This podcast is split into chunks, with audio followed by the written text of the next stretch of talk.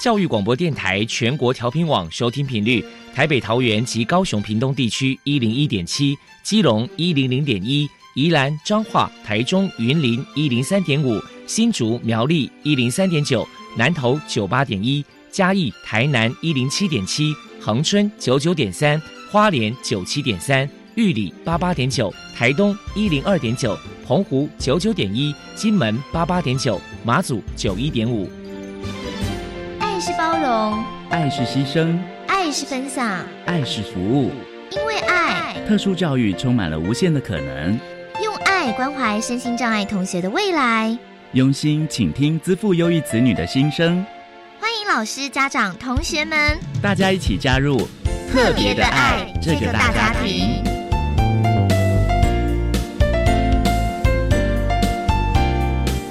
本节目由教育部学生事务及特殊教育司指导，国立教育广播电台监制。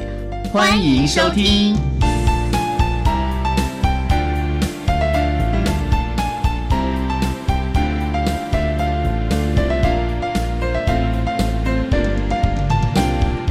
因为爱，我们在空中相会。欢迎您再度收听《特别的爱》，我是小莹。这个节目在每个星期六和星期天的十六点零五分到十七点播出。今天节目为您探讨身心障碍学生实习还有就业的场域，爱心楷模厂商的经验。首先呢，在爱的小百科单元里头，波波为您安排了超级发电机单元，为您邀请高雄市心理复健协会的救服员高以轩为大家介绍了高雄市心理复健协会日间作业的相关措施，还有内容，提供大家可以做参考。另外，今天的主题专访为你安排的是爱的搜寻引擎，为您邀请。教育部一百零九年爱心楷模厂商亮鱼席店的负责人刘月婷为大家分享，他是可以的谈特教生职场实习注意的事项，提供大家可以做参考。节目最后为你安排的是爱的加油站，为您邀请教育部爱心楷模厂商良城食品股份有限公司的曾义奇总经理为大家加油打气了。好，那么开始为您进行今天特别的爱第一部分，由波波为大家安排超级发电机单元。超级发电机，亲爱的家长朋友，您知道有哪些地方可以整合孩子该享有的权利与资源吗？不论你在哪里，快到发电机的保护网里。特殊教育网网相连，紧紧照顾你，一同关心身心障碍孩子的成长。Hello，大家好，我是 Bobo。今天的超级发电机，我们要来跟大家介绍的是高雄市心理复健协会的社区日间作业设施。我们特别邀请到救辅员高以轩小姐来到节目现场来跟大家介绍说明。首先，先请教一下以轩，请您来跟大家来介绍一下高雄市心理复健协会当初要创立社区日间作业设施是什么样的？原因跟目的呢？目的的话，就是希望透过这样子在地社区的一个空间或是设施这样子，然后来鼓励说社区中的一些心脏朋友，他们可能是长期都在家里，同时不敢出门，或者说出门他们也不知道去哪里，那就希望说设立这样子一个在地的空间，让他们。可以学习说怎么自立生活，然后怎么跟其他人互动，或者是增加自己的成就感啊、自信心。那甚至是可以延缓他们生活功能的退化，所以我们才会说设立这两个工作坊那，就是透过办理一些可能作业活动的课程啊，甚至是健康支持，或者是人际关系跟社会参与，还有家庭支持这些有意义的活动。来增进他们的功能，然后而不是说整天待在家里。那他们不见得是没有能力出去，而是说可能他们也不知道去哪里，或是家里是把他们保护起来的。但他们其实是有能力可以走出去，而且未来可以独立生活的。好，谢谢以轩的介绍说明。那接下来呢，想要请教您一下，就是说这两个社区日间作业设施——圆梦工作坊和圆心工作坊，这两个工作坊的特色。还有服务内容是什么呢？先简单介绍一下，就是这个工作坊大概是什么。我们都会称作小作所，它是一个机构，然后我们就会透过安排一些作业活动啊，或者是人际关系的活动或者是文康活动之类的，我们会办理一些课程或是社区参与的活动，来协助参与者可以自立生活，然后也可以学习怎么自我照顾，或是促进他们的人际互动技巧等等的。那像这个小作所的话，它的时间是安排可能早上九点到下午四点半这样子，可能每周二十小时的作业活动。那要怎么进入小作所？就是首先第一个，我们的服务对象他要基本的生活自理能力，就是他可以自己上厕所、自己进食等等。那他也会需要就是可能有些基本的作业能力，例如说基本的扫地啊、拖地啊这些，他有办法做吗？再来就是他也要愿意可以参加这样的团体活动，而且每天四小时。那评估。之后就可以进来我们的工作坊。刚刚有提到我们有两间，一个是圆梦跟圆心嘛。那我先介绍一下圆梦工作坊。员工工作坊的话，它是我们协会一一一年成立的。那它在凤山区。那它比较特别是小住所，高雄有四十二间。那我们这间圆梦工作坊是唯一一间专门收精神障碍者的，而且现在为了鼓励就是心脏者参与，我们目前是没有收费。那现在的话，我们的圆梦工作坊的心脏者有二十位。圆梦工作坊的服务内容的话，像我刚才还是会以两种活动为主轴。第一种就是我们叫做作业活动，那作业活动就是指说我们会着重在参与者他工作技能还有态度的培养、培力，就是让他们有更好的。工作能力这样子，那第二种活动就是我们叫做智力生活跟休闲文康活动。那我们就是会安排一些课程来增加他们社区参与啊，或是独立生活，或是人际互动技巧的提升的课程。呃，圆梦工作坊的话，我先介绍一下我们刚刚讲的第一个就是作业活动的服务，最主要有。五个项目就是可能清洁的作业，或是自己备餐餐食的作业，还有烘焙代工，再来就是复原作业。那复原作业就是我们这间圆梦工作坊的特色。复原作业就是指说，我们会希望来工作坊的服务使用者啊，他是可以担任一个通台支持的角色，我们就鼓励他安排。就是参与者，就是可以用主动打电话关心其他社区的精神障碍者，就例如忧郁症的患者啊，或是躁郁症的患者。那第二个呢，就是会透过录制那个 podcast，就是一些类似广播节目这样子，然后鼓励他们去讨论说他们生病的历程啊，还有什么慢慢走向健康的这个过程，其实也是一种自我倡议。参与这些活动呢，他们也可以获得一些小小的奖励金这样子。那第二个呢，就是智力生活与休闲文康活动服务的话，最早就是我们会安排一些资源的运用啊，人际互动的技巧学习、休闲娱乐，或是一些体耐力的训练，或是提供家庭支持等等的，来增强呃他们在。呃，日常生活中也有一些其他能力的提升，嗯哼，等于是提升他一个生活自理的能力就对了，是不是？嗯，对对对。然后，因为也不是说来这边就只是学习工作技能，我们希望说他在其他生活的面向也是健全的。嗯哼。那在我们第二间就是圆心工作坊，比较早之前，它是一零四年就成立了，然后它是位于左营区。那我们的服务对象，呃，圆心工作坊就是智能障碍者居多，然后可能还有有几位的心脏者这样子。那呃，可以可以参与的对象呢，呃，就是跟刚刚圆梦工作坊的标准差不多，就是第一个，你来这边你要有基本的生活自理能力，就是你可能你有办法自己上厕所、进食啊，或是一样，就是你要有会基本的清洁，可能扫地、拖地，然后。也愿意参与这样的团体活动，而且每天四个小时。圆心的特色的话，就是我们一样也是作业活动为主，跟文康活动为辅。这样，那圆心的作业活动就是一样，可能就是些纸类代工啊、餐食的准备、清洁还有烘焙等等。像呃圆心工作坊，它就蛮常会在市集摆摊卖一些凤梨酥跟雪 Q 饼等等的。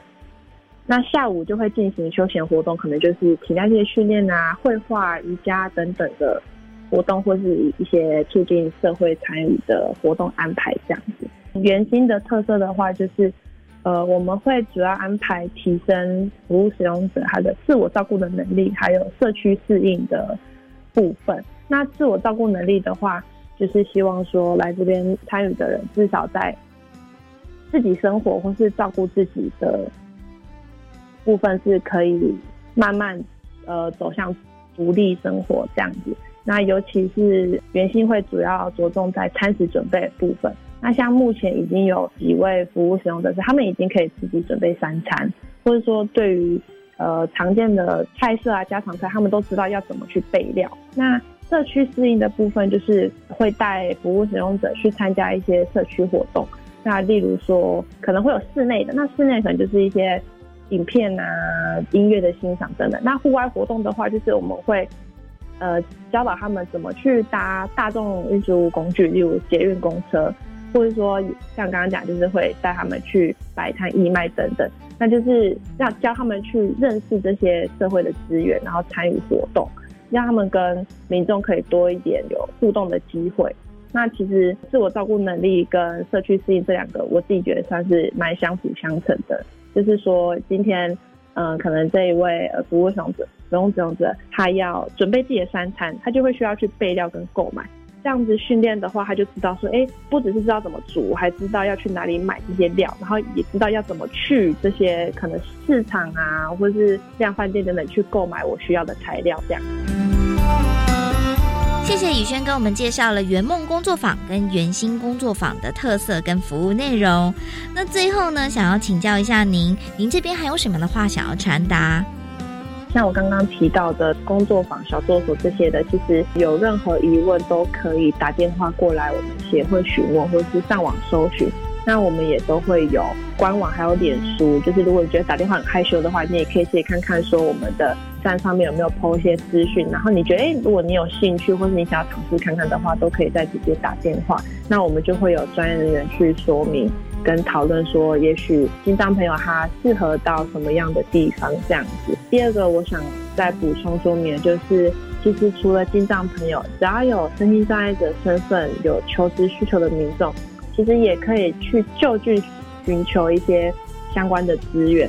那例如说，可能你住家附近的救扶站或是就业服务中心这些地点，都可以拿到这些资讯啊资源的方式。例如说，高雄市的话，可能就会有三明救扶站啊，或是成功救扶站、前镇救扶站等等等，你就可以就近去寻求协助。那最主要就是你要记得表明你是有身心障碍身份的，这样子就会有。一个特别的服务窗口来提供服务，你就不会说，哎，就是好像跟一般求职者混在一起，那其实你的一些相关的权利呀，就很容易被忽略。非常谢谢高雄市心理复健协会的救服员高以轩小姐接受我们的访问。现在我们就把节目现场交还给主持人小莹。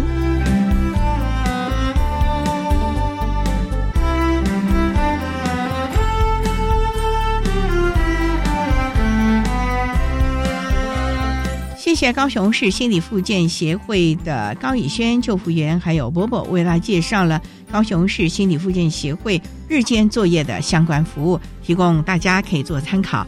您现在所收听的节目是国立教育广播电台特别的爱，这个节目在每个星期六和星期天的十六点零五分到十七点播出。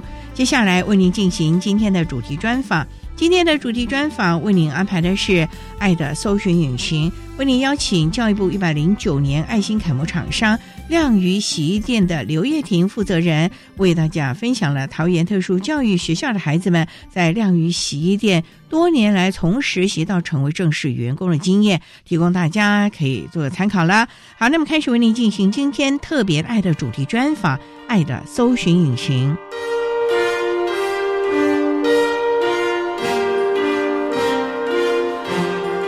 爱的搜寻引擎。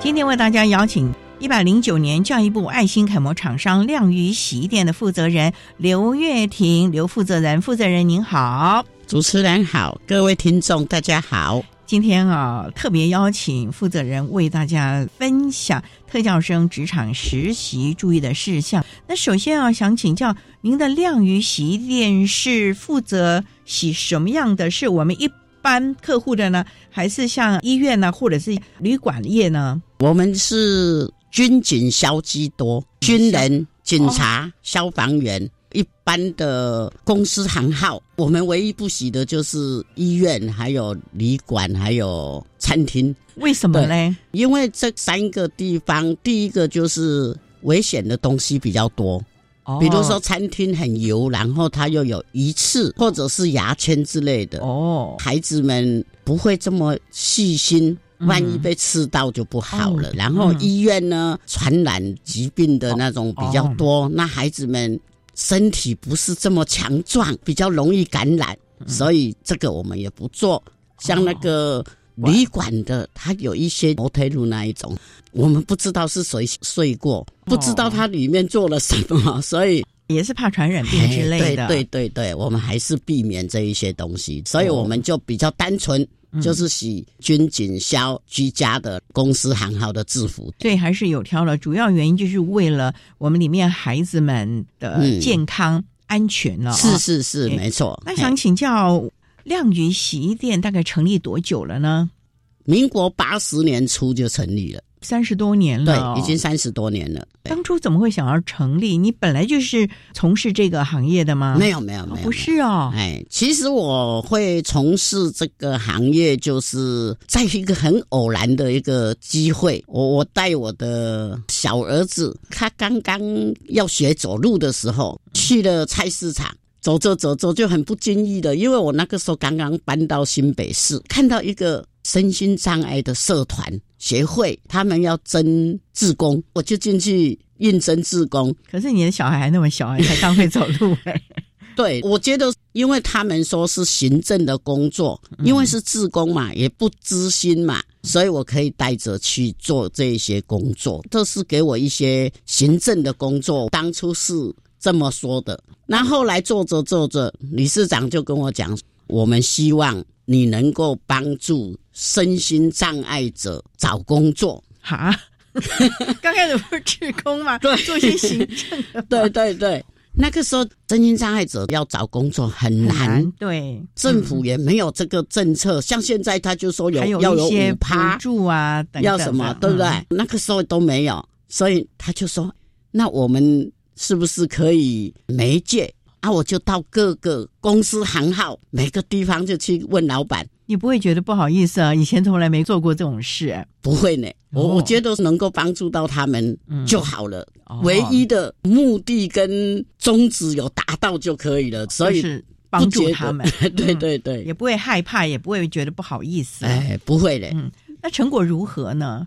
这么出生之犊，说真的，老板们还是蛮好的，都跟我说好，因为我跟他讲说，我都有面试过，我都有跟他们交谈过，他们工作意愿有，也都很想要工作，他们都说好。结果结果就是一个礼拜、两个礼拜，最多三个礼拜就被退回来了为。什么？我问身心障碍朋友，他说老板说我很好，但是没有办法用。他就是这样子讲，一个也这样讲，两个也这样子，三个也这样子讲。所以嗯，我在追踪的过程当中嗯，发现说，其实老板真的很好，他也很想用，愿意提供机会，愿意，但是不会用。就是说，像我们现在，我们运用了这么多的植物在设计，我们用了这么多的政府资源来协助一个身心障碍者就业。当初他们的设备那一些，你看，我一个工厂有嗯五十个人、一百个人不懂，嗯。就为了你一个要把厕所全部改掉，要把所有的变成无障碍，有有困难，对。那我们稍待啊，再请亮宇洗衣店的负责人刘月婷女士，再为大家分享特教生职场实习还有工作注意的事项喽。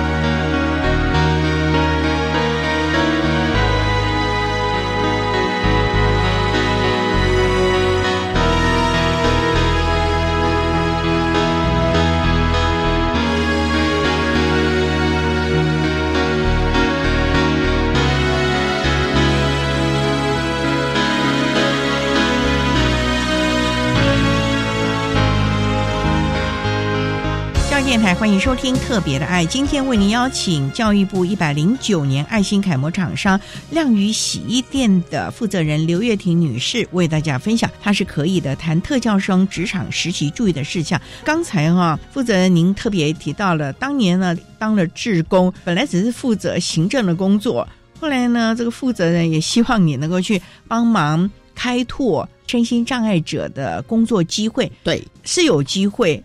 这些企业主也有这个心，重点就是好像很多的配套措施没有那么的完善，那怎么办嘞？你其实雇主也有这个心，可是就像你讲的嘛，还是有困难。五六十个员工不可能为了一个员工去改善他的无障碍设施，甚至于您讲的所谓的职业在设计耶，那怎么办嘞？是职务在设计真的是非常困难的一件事情。其实。就是在最困难的时候激发了我。你们没有要用，你们不能用，你们有某些程度的困难，那我自己用，我来开一间洗衣店。你怎么会想开洗衣店呢？因为那么多的产业。我刚嫁到桃园的时候，婆家这一边有做洗衣，我有进到里面去哦，去协助过，去协助过，所以我知道说。洗衣这个产业里面，我可以分做很多很多的层面来教这一些，所以我可以用的很多人，而且要扩大，因为那个时候我们的经济成长很快哦，所以衣服来洗真的是很多。很多，嗯，各行各业的都有衣服要洗，所以我就想说，好吧，我自己开一间。给他们做，婆家没意见嘛？所有的人都有意见。想说你就回自己的家族了，你干嘛还为他们去开这么一个？所有的人都有意见，婆家娘家全部都有意见。那你还要坚持啊？对，我是跟他们讲了，你们没有见到这一些孩子，你们不知道他的需求。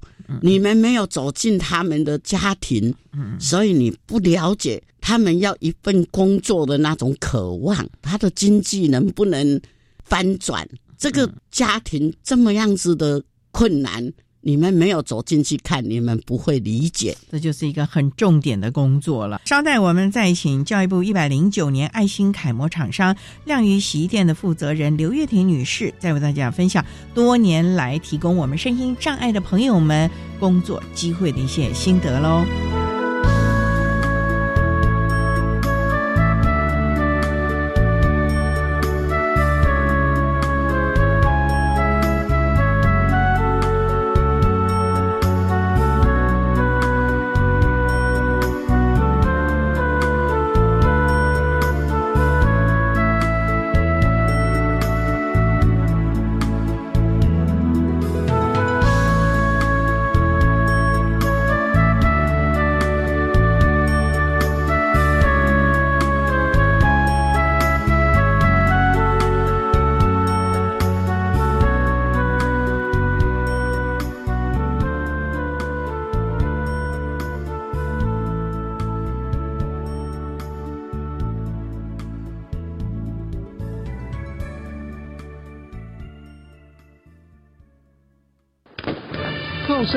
新年到，步步高升好征兆。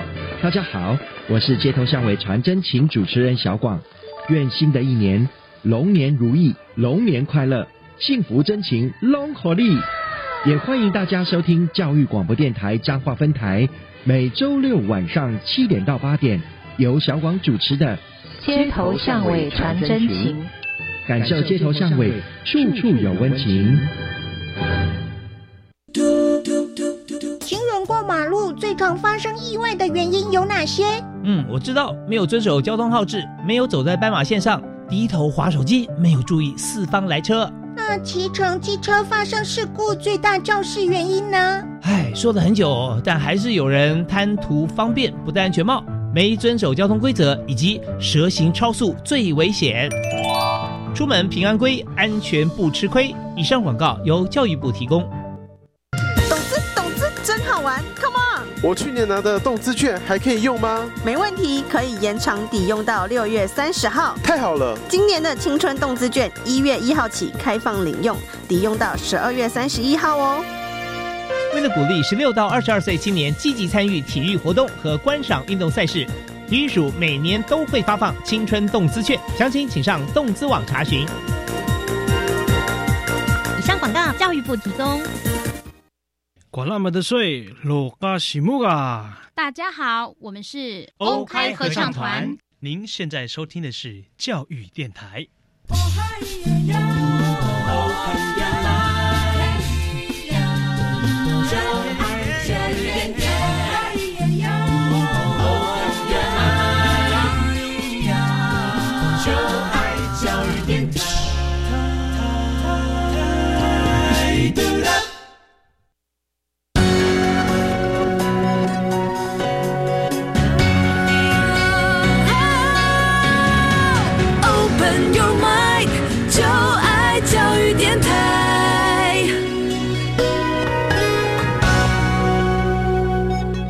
电台欢迎收听《特别的爱》这个节目，是在每个星期六和星期天的十六点零五分到十七点播出。今天为您邀请获得一百零九年教育部爱心楷模厂商亮鱼洗衣店的负责人刘月婷女士，为大家分享多年来提供我们特教生职场实习或者是就业的机会。刚才提到了，当初本来是在一个社服团体因缘际会之下呢，为我们身心障碍的朋友们呢去媒合相关的。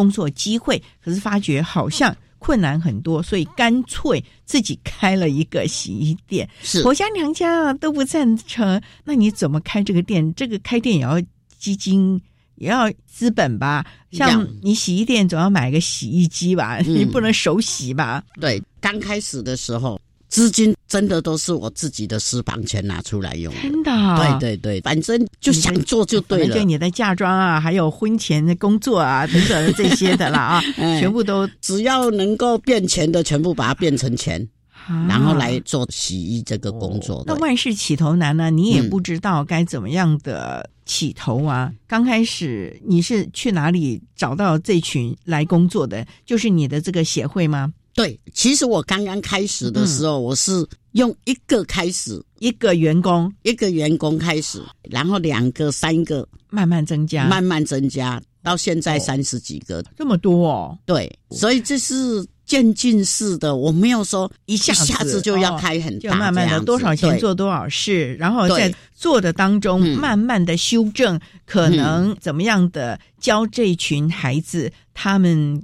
工作的技巧，或者是要出去开拓业务啊？对，那个时候真的是叫做一人工厂，请一个人是很短的时间，然后就有第二个来，第三个来。为什么？是大家都知道你这里有身心障碍者工作的机会，所以家长们都把孩子带过来。其实是他们自己来的，因为那个时候会进入协会的大部分都是已经毕业的孩子，所以他们自己。都会来，他们都自己知道说，我们协会的刘秘书他要开一间洗衣店，洗衣店，我们有工作可以做。可是刚开始 没有那么大的业务量哎，你怎么办？那个时候我们还有两位，我记得就是我们的常务理事跟一个理事，他们哦很支持这样子的一个店，他们有小孩子。小孩子也跟我的差不多，大的就大概那个时候等开起来的时候，大概都是小学一二年级。那时候小孩子哦，都会到社区去发那个传单。哦，那个时候是可以发传单的时候，不像现在不能发。环保的问题。对对对，所以慢慢的社区。就会扩展开来，慢慢就扩展业务了，就从一个人、两个人、三个人，到最后现在已经是三十个人。不过这中间呢，很重要的就是您讲的一件工作可以拆成好几个步骤。对，你怎么会有这样的一个概念？知道说可以拆成这么多，让孩子单独负责这个部分，熟能生巧。因为我。跟他们接触的时间有一段的时间，我只能够做很单纯的一件，知道他们的能力在哪里。对，知道他们的能力在哪里，也知道他们的专注力有多长的时间。我常常在笑他们说：“你们是混账组，就是每个账别我都用。”所以你每个障碍类别都有啊？对对对对对，像我们现在目前身心障碍有八个类别，听障、视障。自闭症、情障、智能障碍、智障都有，所以我们那里面什么障碍都有。这种情况之下，跟你混在一起的时候，我跟你分组。像我现在店里面，我常常叫他大掌柜，他就是肢体障碍、脊椎损伤嘛，他下半身全瘫，但是他的头脑好，他会掌握每一台的电脑。因为我们洗的单位好多，全部分类，就由那一个来把它入库，入嗯入库，入库之后还要钉条码，还要分类啊，还要洗啊，还要什么啊？所以由他来掌最前面的，后面的再分再出去。对，然后有几位智能障碍的，或者是听障的，或者是侏儒症什么那一些的。哦他们就会告诉他说：“你现在要做什么？比如说，你要钉条码，哦，你要把脏的衣服先拿去做一个擦那个洗剂的动作，等一下才洗得起来。所以我们就分门别类，分工很细了，很细。比如说，像我们衣架，我们就七彩的颜色。为什么七彩？那也就是色彩学。假若说一般的洗衣工厂，你就是只有。”白色的，对呀、啊，对不对？了不起，给你再来一个红色的，说这是极件的，对不对？嗯、那我请问，假若我今天几千件的衣服，然后有十几二十个单位，那我告诉你说，我今天我要新装分级的衣服，你认得出来吗？因为我也有巴西分级，我也有树林分级，我也有淡水分级，这些分级都是我在洗，啊、所以你就用衣架来分哪一个单位？对，聪明啊！因为我条码也不一样，可能十五号是这个分级的，十二号的又这个分级的，哦、所以我从条码、从衣架全部我就分掉了，省了很多事哎。对，所以你在不聪明的孩子里面，你要做聪明的分法的，这也是不得了的创意耶。所以我觉得创意是很重要的，可以化繁为简，把这个复杂的东西，把它慢慢慢慢的抽丝剥茧，对对对，用最简单的方法，也不用动怎么太多的脑筋，就是固定了，红色的是什么，蓝色的、白色的，是，哎，就直接这样子，也不必担心了，不必再去多想了，对。我只要说我要紫色衣架的，嗯，它紫色的全部下来，我就是新装分级的。就烫衣布要烫哪一个，它就是拿哪一个下来。所以听起来啊，还真的是很有创意的事情了啊！好，稍待我们再请教育部一百零九年爱心楷模厂商亮宇洗衣店的负责人刘月婷女士，再为大家分享，她为了我们声音站的朋友特别开了这个亮宇洗衣店，在里面分门别类的提供了。各个障碍类别的朋友们啊，能够适才适所的在这个工厂里面呢，好好的安心立命了啊！好，我们稍待再请负责人为大家分享喽。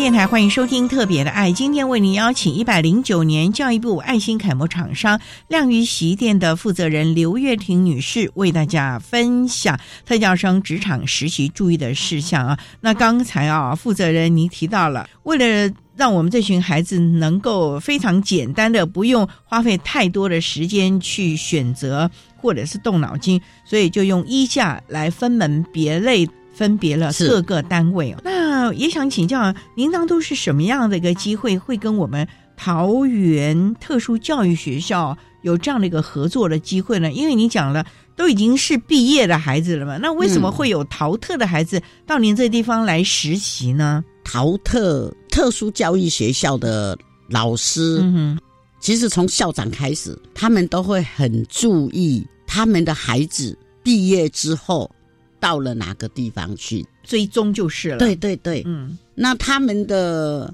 主任很巧合的机会，他就看到他们自己的学生，你们现在在哪里？他就告诉他、主任，我们现在在晾衣洗衣。他也不知道说晾衣洗衣到底是什么，他就说：“你知道他们的电话吗？你知不知道你老板是谁吗？”很有意思，他告诉他说：“他不是老板，他是我干妈。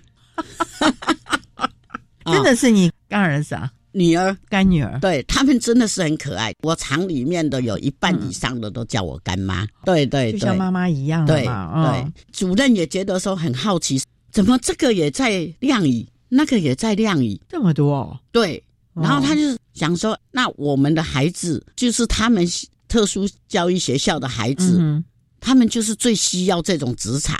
他就打电话给我说，可不可以到我们这边来参访？那我们当然是欢迎他们啦、嗯。因为我们为这些孩子做了这么多的植物在设计，可以推广很多地方，很多的嗯。老板对。愿意用的话，我们都愿意跟他们。分享在哪里申请，怎么样子申请。学校来的话，那最好了啊，那就统一就可以宣扬出去了。对对对，嗯。所以他们就来我们这边参访，参访之后就这样子架上桥了。学校的孩子和已经毕了业的孩子有没有什么差别啊？差别就是刚毕业的比较好教，毕业久了不好教比较不好教，就是他有一种怠惰了，就是说。哦，我在家里很好，舒适圈的，我干嘛要来工作？对，很多人都这样。所以我们都会一直跟他们讲，有实习的机会，你要赶快把握，你要让他去实习。只要有机会，你们就要把他推出去。等到你两年、三年，然后再要来找机会，要再进入职场，真的很慢了难，很难推，很难推。因为他没有那个习惯了，对也没有那个工作的概念了，嘿，意愿也没有了。所以在实习的时候，还在就学念书的时候，就到你这来实习了，对，也要一视同仁的教他们工作吗？哦。都一视同仁。你就是说，你要把他当做是你自己的员工，他才有那种概念，才知道以后，因为他都是二年级以后才有实习嘛，对，那马上就是面临找工作的哦时间了，对。所以我们就会一样，该要求的一样都没少，哦。该给他们的福利也一样都不少，连实习的时候也都有啊，都有都有，这么佛心啊。哦。因为这样子才能够鼓励到孩子。对哦，我实习也有一点点小薪水，对，嗯。也有小薪水，我也有庆生会，我也有可以出去参访，我也可以去哦，旅游农博旅游什么都都可以这样子，他们就会知道说，原来去工作也有这一些这么好的事情。重点就是他有薪水，他可以自己掌握吧？可能嗯他一辈子都没有看过这么多钱过，一一次发薪水，哇，他一定的眼睛都倍儿亮倍儿亮了哦。对，所以就是把他当做小孩子这样子，其实都很单纯哦很单纯，很单纯。其实我跟他相处以后，我就变傻大姐了。可是也就是你 一这样的一个心，把他们都当自己的孩子，这样来照顾他们了、对对不过呢，万事起头难，一个洗衣店呢、里面的员工又主要都是身心障碍的人士，能够三十多年，这中间一定有很多的心得或者是经验提供大家。我们稍待要再请亮宇洗衣店这个一百零九年教育部爱心楷模厂商为大家来好好的分享。他如何和这些孩子们，让他们能够在这个地方这么长久的工作喽？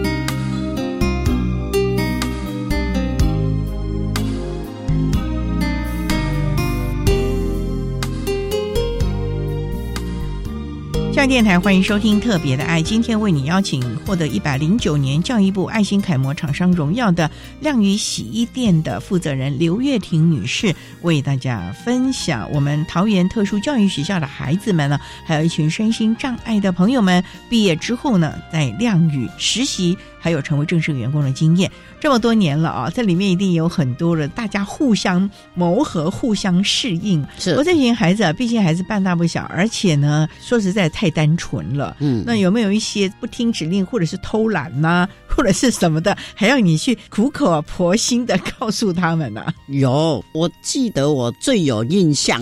就是有一个侏儒症的孩子，我先讲他们很棒的部分啊，等一下我们再来谈谈比较调皮的孩子。像我们这一位孩子，因为他的身高很矮，很小，对对对对对，大概一百公分左右。这样子的情况之下，他在学校的时候，其实老师也没有让他去。实习啊，实习的机会啦。因为说真的，你要到哪一个职场去可以让他做的，真的没有，很少了。对，像他妈妈要来我们这一边，也是犹豫了一年多。他常常就到我们对面有一个钥匙店，他要去配钥匙，然后他就不经意的看到。啊！你们对面那边怎么会有一家都是身心障碍在那边进进出出的地方？那个老板就说，他们就是专门用这一些身心障碍者教他技能，教他们做洗衣的技能。有这种孩子的人，家长都会带过来。所以那个时候妈妈就注意到了，她也告诉他说，他有一个孩子，但是他就是不敢走进来我们店里面，就这样子。大概他一个月就会来两次、三次，就站在对面看，不敢进来。后来就有一次，他鼓起勇气，他就来跟我讲说，他有一个女儿，怎么样怎么样。他就说没有攻击性，但是呢，他自己一个人要带三个孩子，他做三份工作。那个孩子都还在念书，他自己要做三份工作，实在没有时间，然后把他放在五楼顶，不敢让他下来，怕有危险。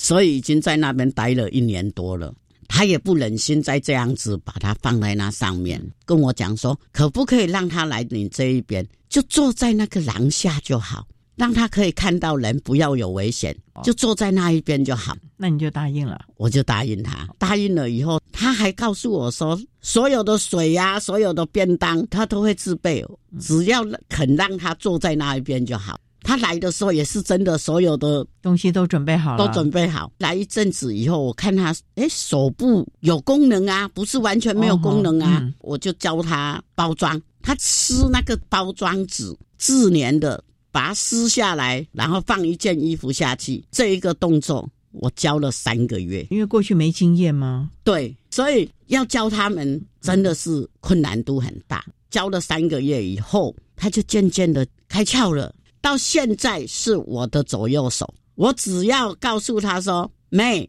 什么单位的什么东西在哪里，什么时候要出，现在已经在哪个地方了？比如说整烫啊，或者是包装啊，或者哪里啊，或者出库那边已经出了，全部他都知道，厉害吧？这么厉害了？对，所以他的薪水哦，好久以前哦，他就存了上百万。我常常跟他讲说，他在你这里工作多久？”二十几年，二十几年，哎呦，不简单呢。那他很省吃俭用哦，他根本就不用花钱呐，食衣住行娱乐都我包。他还住工厂啊？对，我常常在那边逗他说：“妹，你不是有一百多万吗？你拿出来借干妈用啊？”他都会说：“不行啊，妈妈说那个要我老的时候要用的。”他妈妈应该很开心喽。对，真的很棒。这些孩子哦，不是不会。你要给他机会，机会来了以后，你要让他快乐成长、稳定学习，他就会很愿意做。你看，一个完全没有就业经验，也没有那个的，他能够做到这样子，真的是我的骄傲。可以看他过去可能。大家感觉他可能就这样过一生了，可是没有想到在你这里翻转了他的人生。而且我觉得他在这个工作的过程当中看到自己的付出，而且他还可以帮助其他的同事，他应该会很开心咯。很开心，他整天从早上哦，他早上都是第一个起来，有时候比我还要早起来哦。他大概六点钟左右他就起来了。你们都住宿舍啊？对。连你哦，连我，哇，对我跟他们一起住啊所以真的是食衣住行都在一起，哎，对对对。公司也供餐，早饭、中饭、晚饭，，对。哇，那就跟个大家庭一样了嘛。对，其实我们真的就是一个大家庭。你看这么多的善心人士都知道我在做这一件事情，嗯好多好多的人，不管是吃的用的，全部都会送到我们工厂去。所以这个社会上善心人士真的是还是很多了，很多哦很多只是大家不知道有什么样的管道。嗯来，我再跟你们分享一个嗯比较有趣的、比较调皮的孩子。他怎么样？因为我们的厕所都是无障碍的，又很宽敞，是一个睡觉的好地方。他该不会跑去那睡觉了吧？对 他也不嫌脏吧？还是你们真的都打扫很干净？其实打扫的蛮干净的。嗯我们的孩子，你教他怎么做，他真的可以做到很好。其实厕所也不是我们自己扫的哦，就是我们这些孩子每个人轮流值日生，轮到的人都要去拖，都要去洗。刷马桶啊之类的。对对，只有在比较脏或者他们比较没有办法的时候，我才会出手。要不然一般来讲是他们自己。对，像我们吃饭吃完了以后洗碗，也是轮流两个两个。两个，所以那一个他就特别很喜欢玩手机，很喜欢玩游戏。哦，他玩太晚了以后，他第二天他就打瞌睡。对，他就去嗯。厕所里面睡，然后他还告诉其他的同事：“你不要讲，我在那里面睡觉哦，很好睡。”然后要告诉他要把哪一个扶手往这一边放过来，然后这样子他才能够很好睡，这样趴着很好睡。对对对，真的很好笑。就是说他们自己的语言里面哦，嗯。他们自己很多那种很好笑的事情，带这些孩子，你自己也变成赤子心了、哦。哎、心脏也要很强啊，真的心脏也要很强。像我们这几天很冷，每一个孩子我就发了好几包的暖暖包给他们，结果其中有一个他就把暖暖包要开来吃，哎呀，那可不行哎、吓死我了！其他另外一个看到他还知道说，哎，赶快跟干妈讲，要不然的话吃下去，吃下去。哎所以我们跟这些孩子相处，你不会有人际关系的这个尔虞我诈，但是你要要担心他的安全。时时提醒 自己，你要去看看他们的安全。不过最重要，我们听到了负责人这样的，真的是把他们当做了自己的孩子。你看，衣住行全部都在一起，跟个大家庭一样，孩子们也在这里啊，获得了很多的成长以及自信心了。对对对，你的员工最大的几岁了？五十三，他已经在这工作了十几年啊，他反而是比较慢进来的，比较年轻的反而进来比较久。对最，资深的多久了？我看他今年是四十三岁，他十八岁到我们这一边差不多二十五年喽，二十几年。不得了，不得了。哎从这里我们真的是发觉了，只要你有方法。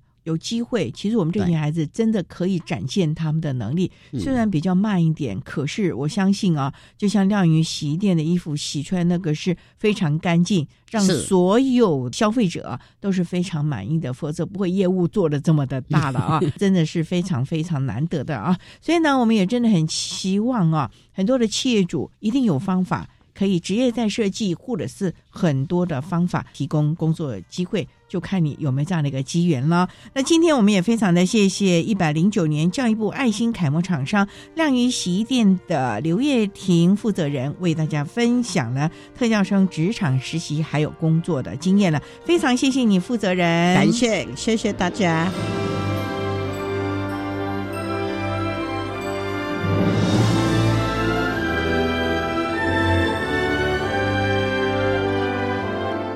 谢教育部一百零九年爱心楷模厂商亮鱼洗衣店的刘月婷负责人，为大家分享了多年来针对我们身心障碍孩子有关于职业再设计还有实习就业的辅导，提供大家相关的经验，希望可以做个参考了。您现在所收听的节目是国立教育广播电台特别的爱节目，最后为你安排的是爱的加油站，为您邀请教育部爱心楷模厂商良诚食品股份有限公司的曾一奇总经理为大家加油打气喽。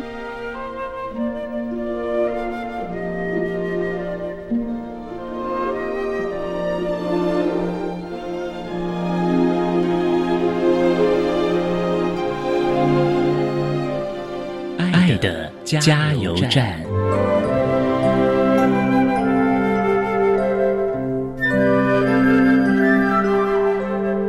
各位听众，大家好，我是爱心楷模厂商良辰食品股份有限公司的总经理曾义奇。针对企业提供身心障碍孩子实习就业机会，有几点分享。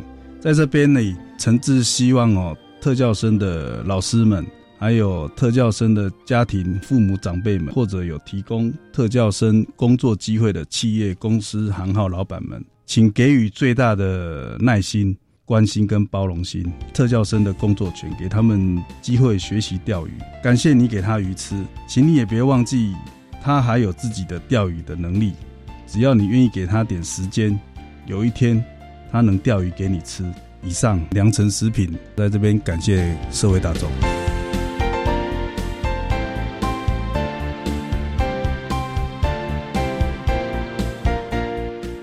节目就为您进行到这儿了，感谢您的收听。在下个星期节目中，为您邀请获得一百一十二年度教育部优良特殊教育人员荣耀的台北市大安区大安国民小学资源班的王碧凤老师，为大家分享一起学习面对谈国小教育阶段情绪行为障碍学生教学的策略，还有亲子沟通的技巧，提供大家可以做参考喽。感谢您的收听，也欢迎您在下个星期六十六点零五分再度收听特别的爱。我们下周见了，拜拜。